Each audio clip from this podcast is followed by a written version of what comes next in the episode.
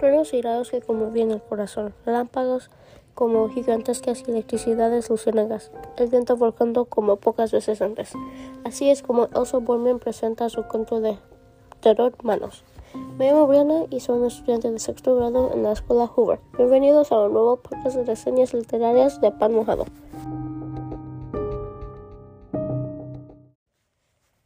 Hoy quiero animarles a quedar un cuento muy interesante y divertido llamado Manos. Puedes encontrar este cuento en el libro Socorro, 12 cuentos para caerse de miedo, escrito por Elsa Bollman.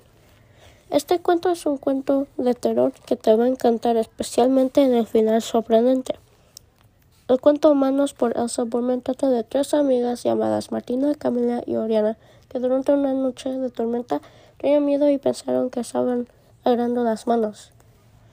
Al principio Martina, Camila y Oriana fueron a una casa de campaña que la familia de Martina tenía fuera de la ciudad. También vino con su abuela Odila. Luego se tenían que ir a dormir. El papá de Martina dijo que iban a ir al hospital porque su abuela se descompuso.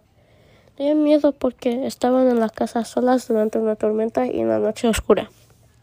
El tema de este cuento es que no todo lo que crees es real, es lo que parece. Debes de leer Manos porque es un cuento que te puede entretener. Puedes leer todas las cosas que pasan que hacen que las niñas tengan miedo. Al mismo tiempo, el cuento es misterioso porque cuando las tres amigas están solas en la casa, tienen miedo y pensaron que se estaban agarrando las manos. Y tienes que leer hasta el final para darte cuenta de lo que pasó.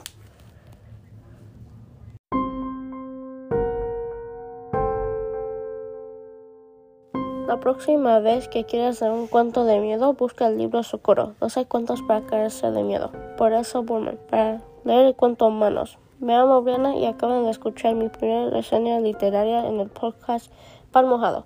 Hasta luego.